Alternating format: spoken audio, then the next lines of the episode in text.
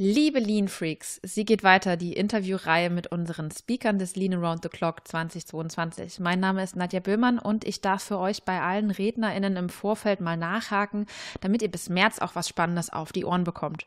Die folgende Rednerin beim Lean Around the Clock 2022 möchte sich selbst überflüssig machen. Zumindest lautet so ihr Vortrag Lean Mindset im Unternehmen, warum sich in Klammern gute Berater überflüssig machen müssen. Bevor ihr das aber gelingt, habe ich sie mir vors Mikrofon geschnappt und sie ist mein heutiger Gast in Episode 8 der Speaker Interviews.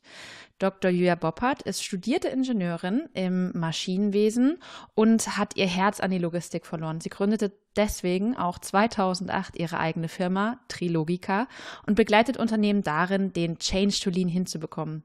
Trilogica versteht sich hierbei als ganzheitliche Beratung für Logistik. Und nicht zuletzt sehe ich sie als meine erste wichtige Mentorin und sie ist für mich die Frau, die mich nachhaltig für Lean angefixt hat. Herzlich willkommen, Julia.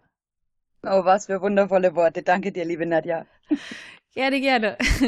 Muss ja mal gesagt werden.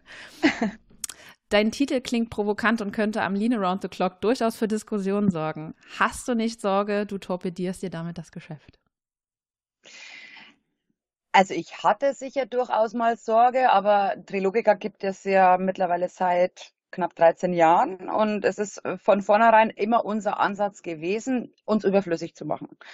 Ähm, hängt natürlich auch so ein bisschen mit unserem Verständnis von Beratung zusammen und hängt natürlich auch damit zusammen, warum ich damals Trilogica gegründet habe, weil nämlich genau dieser Ansatz in sehr vielen anderen Beratungen nicht gern gesehen war.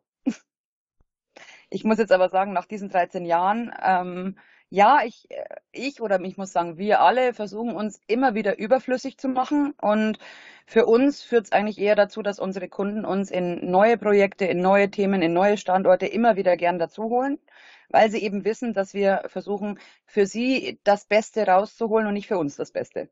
Und meistens schneidet sich das aber auch ganz schön. Ja, und manchmal ist es ja auch so, man wird nicht dabei betriebsblind je länger man bei einem Kunden natürlich. bleibt, ne? klar, klar. Also ich, ich denke eh, das ist, ich meine, man muss natürlich darüber nachdenken, wie man sich selber als Berater sieht, aber wie der Begriff ja schon sagt, man soll jemanden beraten. Und ein, ein Rat, den man gibt, der soll ja eigentlich jemanden dahin bringen, etwas besser zu machen als bisher.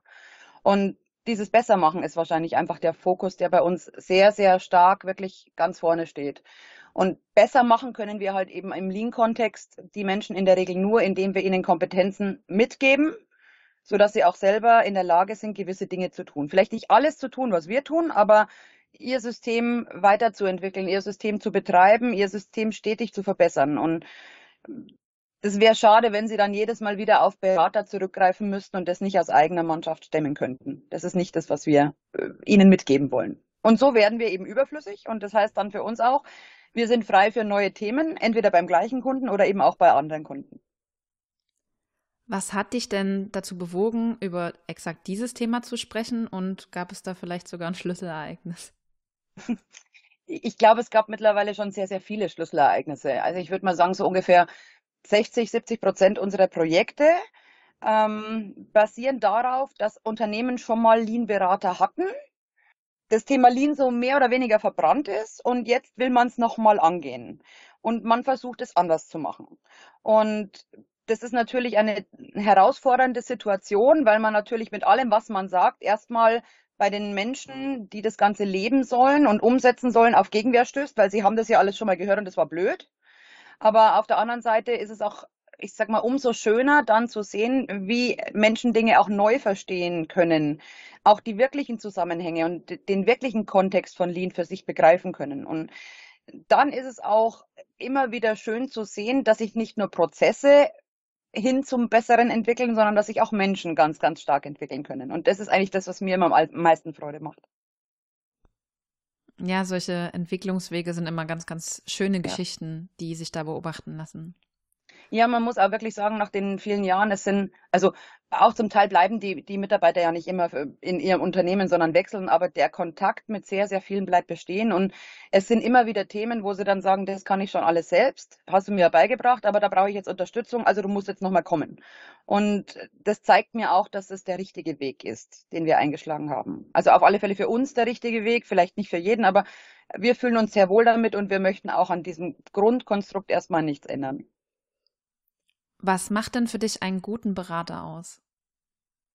Ich glaube, ein guter Berater versteht, wo sein Gegenüber gerade ist. Und mit sein Gegenüber meine ich ein Unternehmen, eine Abteilung, einen Bereich, aber auch jede einzelne Person. Und er versteht auch, wo der hin muss. Also um gewisse Dinge zu tun, muss ein Unternehmen sich eben Fähigkeiten aufbauen, Mindset entwickeln, muss auch Kompetenzen für sich im Unternehmen äh, wirklich vor Ort generieren und erhalten und eigentlich ja stetig auch noch weiterentwickeln.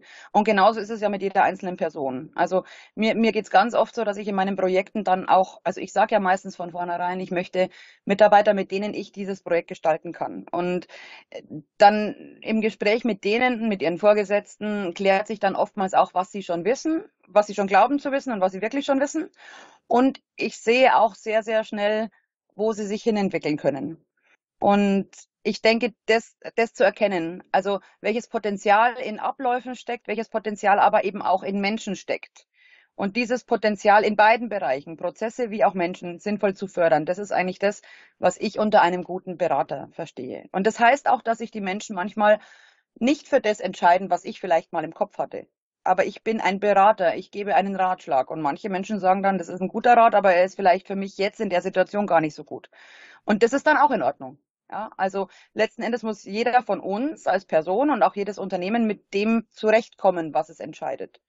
Und das heißt nicht, dass es meine Meinung vertreten muss, sondern wir müssen gemeinsam den besten Weg finden und auf diesem Weg die besten Schritte gemeinsam gehen, an denen ich oder wir als Unternehmen dem Unternehmen auch sinnvoll helfen können. Ja, ich finde das auch einen sehr wichtigen Punkt, einfach mal aushalten zu können, dass es eben mhm. nicht immer in die Richtung geht, die jetzt gerade ja. vielleicht die sinnvollste aus Beratersicht ist. Mhm. Und jeder hat ja auch seine eigene Lernkurve. Ja, und was ja eigentlich das Schöne ist, manchmal erkenne ich dann so nach einigen Monaten oder einigen Jahren, dass wir jetzt doch genau an dem Punkt sind, den ich vielleicht schon im Kopf hatte. Aber Hätte ich den vor vier Monaten schon gesagt, wären wir nicht an dem Punkt. Also es ist auch ein wichtiger Erkenntnisprozess, sich da selbst hinzuarbeiten. Und genau das ist es ja auch, was, was Kompetenz bedeutet, was Wissen bedeutet. Selbstsituationen einzuschätzen und zu entscheiden, was ich mir als nächsten Schritt zutraue. Und vielleicht ist der Schritt, den ich mir im Kopf gestalte, schon ein bisschen größer und der Einzelne sagt aber, na ja, gut, den kann ich nicht gehen, aber ich kann vielleicht einen kleineren gehen. Und dann kommen wir auch irgendwann an den Punkt. Es dauert dann vielleicht ein bisschen länger, aber dafür ist es vielleicht umso nachhaltiger. Und detailliertere Punkte wird es dann in deinem Vortrag geben. Auf alle Fälle danke schon mal für das Interview und für deine Zeit, Julia. Ich danke dir, Nadja. Es war wie immer ein großes Vergnügen. Sehr schön.